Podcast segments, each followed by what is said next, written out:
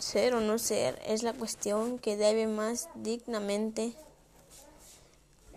optar el alma noble entre sufrir de la fortuna impía, el porfiador rigor o rebelarse contra un mar de desdichas y afrontándolo desaparecer con ellas. Morir, dormir, no despertar más nunca, poder decir todo acabó en un sueño, sepultar para siempre los dolores del corazón, los mil y mil quebrantos que heredó nuestra carne. ¿Quién no ansiará concluir así? Morir, quedar dormidos, dormir, tal vez soñar. Ay, y ahí hay algo que detiene al mejor. Cuando el mundo no percibimos ni un rumor que soñamos, vendrá en ese sueño de la, de la muerte.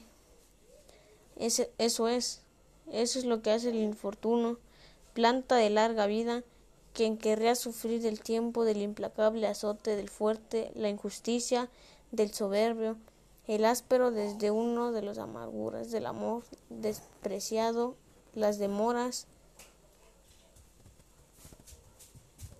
de la ley, del empleado, la insolencia, la hostilidad, que los mezquinos juran al mérito pacífico, pudiendo de tanto más librarse el mismo alzando una punta de acero, ¿quién querría seguir cargando de la cansada vida su afortunado abrumador? Pero hay espanto. Allá del otro lado de la tumba, la muerte, aquí país que todavía está por descubrirse, país de cuya lobrega frontera Ningún viajero regresó, perturba la voluntad y a todos nos decide a soportar los males que sabemos, más bien que ir a buscar lo que ignoramos.